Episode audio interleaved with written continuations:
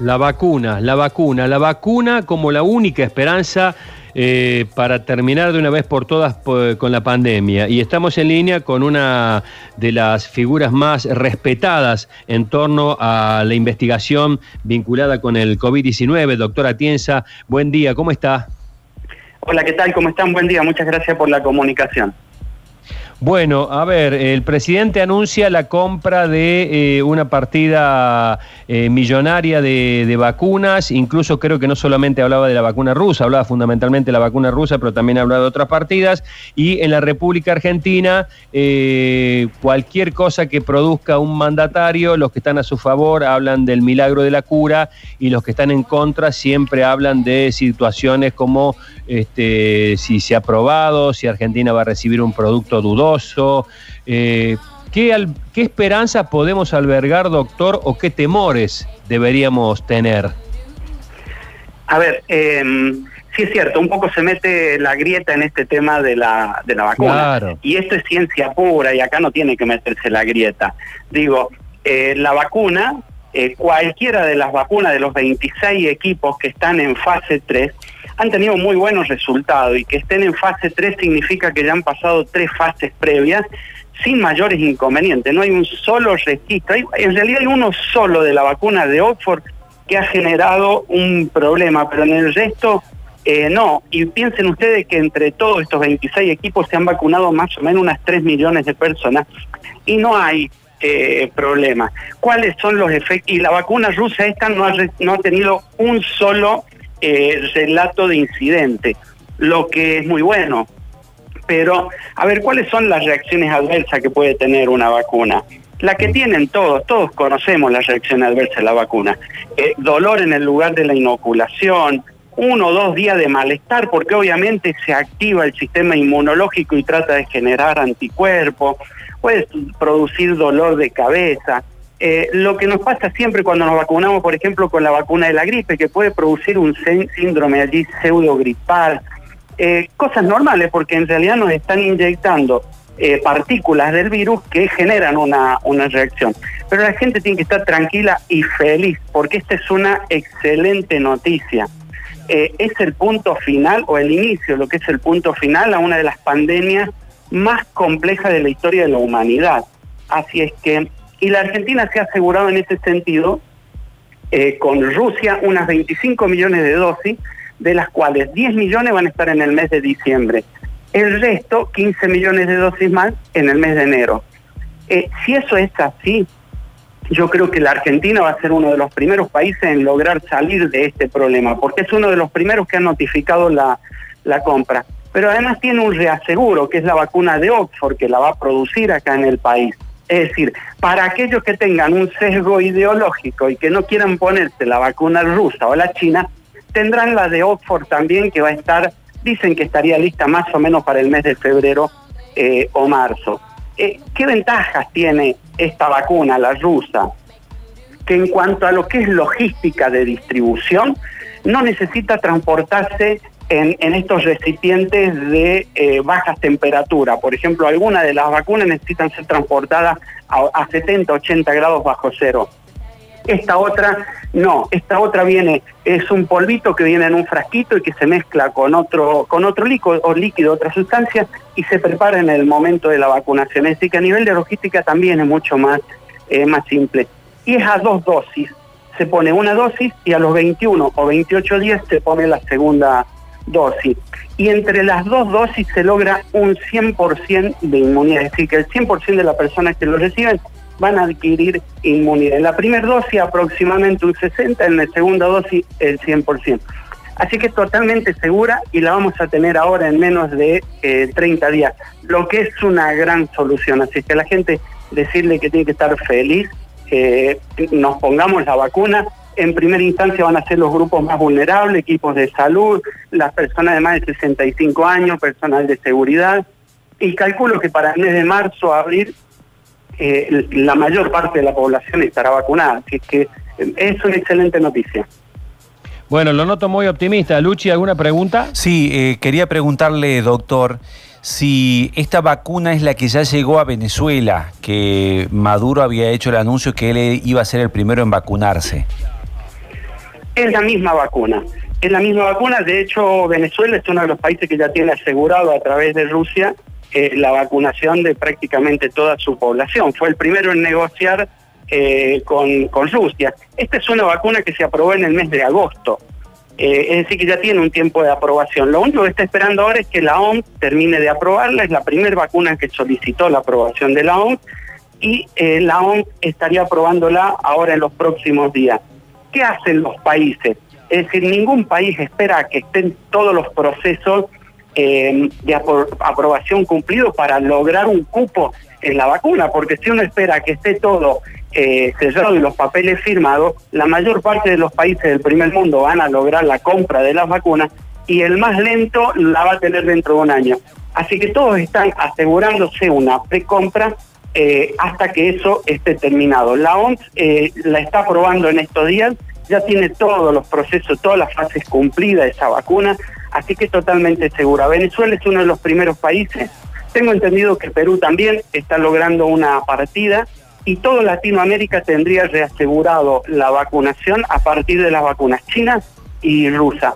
Así es que Latinoamérica, que ha sido uno de los lugares más golpeados por esta pandemia, eh, tendría asegurado el proceso de vacunación en los próximos cuatro a cinco meses. Doctor, hay muchas preguntas que nos llegan en este momento. Preguntan, eh, un, contagiado, una persona que está cursando la enfermedad, ¿puede ser vacunado para que no contagie? No, no tendría nada que ver eh, eh, ese, proceso. Si está cursando la enfermedad, no, no sería conveniente ser, ser vacunado. en realidad, lo podrías vacunar y, y ver si la vacuna genera anticuerpos más rápido que la enfermedad, pero no sería lo conveniente y no dejaría de contagiar. El proceso del contagio va paralelo al proceso de la, de la vacunación. Eh, eh, hay muchas personas que ya se han contagiado, que se han curado y son personas que no van a ser elegibles para recibir esta, esta vacuna porque ya tienen la inmunidad natural.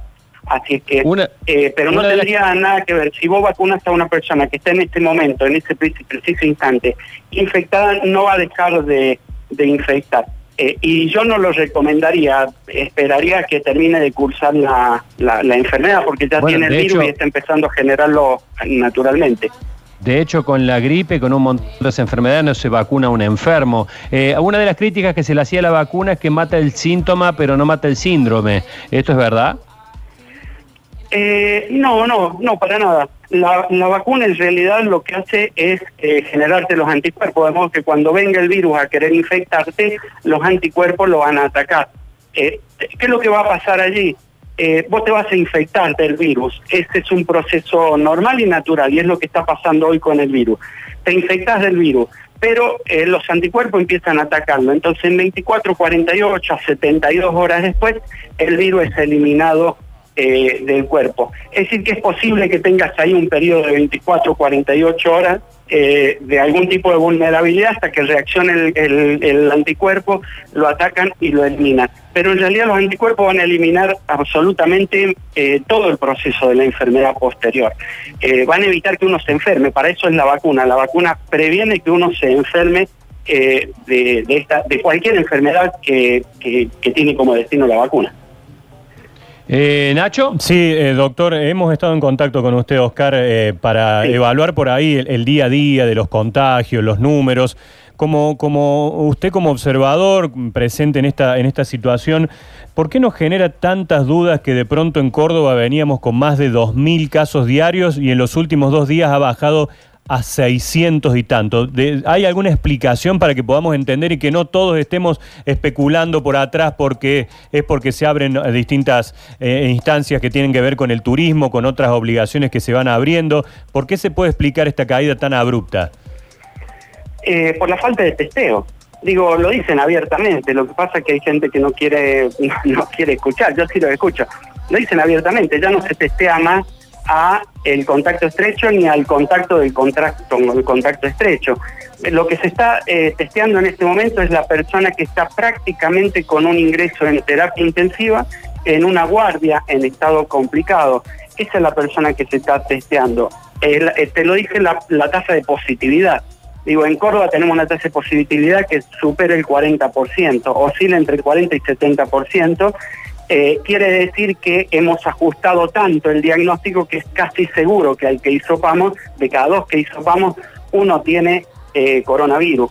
Es decir, si aumentamos la cantidad de hisopados vamos a encontrar mayor cantidad de casos. Pero eso no solo lo está haciendo Córdoba, digo, lo están haciendo a nivel nacional todas las provincias. ¿Pero es, una, ¿es una estrategia o es por falta de elementos? No, es una estrategia. No es fácil salir todos los días a comunicar 4 o 5 mil casos diarios. Eh, le ha pasado a todo. Francia tiene todos sus funcionarios eh, con allanamiento y la mayor parte procesados porque mintieron en la primera etapa de la pandemia. En la primera etapa tenían 6.800 casos el día que más tuvieron y ahora están arriba de los 50.000 casos. Es decir, eh, es una mala estrategia porque en realidad hace creer a la gente que el virus no está, pero no sé si a ustedes les pasa. A mí me pasa que cada día conocemos mayor cantidad de gente que está infectada y que muere. Eh, contrariamente a eso, ayer tuvimos 600 casos. Yo no creo, yo, me, da la impresión de que no es así, que hay muchos más casos que eso, pero bueno, afortunadamente tenemos la vacuna que nos va a salir sacar de este lío en breve. Eh, rapidito, porque sabemos que está ocupado y infinidad de preguntas de oyentes que escriben al 3513-506-360. Eh, doctor, ¿la vacuna tendría que ponerse anualmente como la de la gripe o con una única dosis es suficiente como la de la fiebre amarilla, por ejemplo? Eh, esta aparentemente va a ser una única dosis, dosis. Todavía no tenemos el tiempo suficiente como para saber cuánto van a durar los anticuerpos, pero eh, aparentemente con una sola dosis y si la estrategia a nivel mundial es de vacunación masiva, es una enfermedad que podríamos estar erradicando en el tiempo, en, en términos de un año. Eh, pero hasta ahora la dosis debería ser única, ¿no? Con estas dos, digamos, dos dosis que nos van a poner de la vacuna rusa nos darían inmunidad de por vida.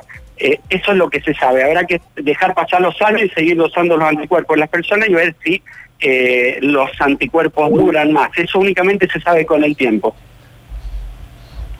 Bien, bien, doctor, bien. Eh, realmente las dudas que va, se van planteando son muchas, pero también ahora es tiempo de certezas. ¿Usted se pondría la vacuna? Yo sí voy a ser el primero en estar en la fila. no, no tengo duda, no tengo duda porque eh, a ver, lo otro que le queda a la gente es confrontar el virus. El virus, el virus está matando hasta, eh, en algunos casos, hasta el 10% de los infectados, entre el 1,5 y el 10% de letalidad. Las vacunas, no hay un solo registro en el mundo de muerte por esta vacuna. Así es que, sí, yo no tengo duda, hay que salir de esto porque eh, esta es una enfermedad complicada, muy, muy complicada es la primera vez en la historia de la humanidad que están afectados los tres ejes del concepto de salud, lo biológico, lo social eh, y lo mental, pero además están afectados todos los determinantes sanitarios, entre ellos los económicos. Cayó la economía en todo el mundo, es decir, que si esta pandemia se eh, pospone un poquito más o se alarga en el tiempo, va a hacer estragos, por lo que hay que salir de este enredo eh, rápidamente. Yo voy a ser el primero, no, no tengo duda en, estar ahí para vacunarme. Bueno, muchísimas gracias, doctor Oscar Atienza, eh, muy claro en sus conceptos y bueno, muchísima gente se ha aprendido con este tema, por supuesto. La esperanza está allí, ahí en el, en el camino. Así que un abrazo grande, muy, muy amable. Yo, yo les agradezco y una última cosita. No nos relajemos, faltan 45 días hasta el llegado de la vacuna. ¿Qué va a pasar en estos 45 días? Lo más probable es que se dupliquen o tripliquen la cantidad de fallecidos e infectados. No bajemos la guardia eh, todavía queda un largo trecho, pueden pasar muchas cosas. Eh, tratemos de no infectarnos, cuidarnos en este tiempo porque sería como correr una maratón y en los últimos 10 metros caerse. Así que la gente que no, no, baje la, la guardia, que esté atenta y que trate de no infectarse hasta que llegue la vacuna. Muchísimas gracias por la comunicación.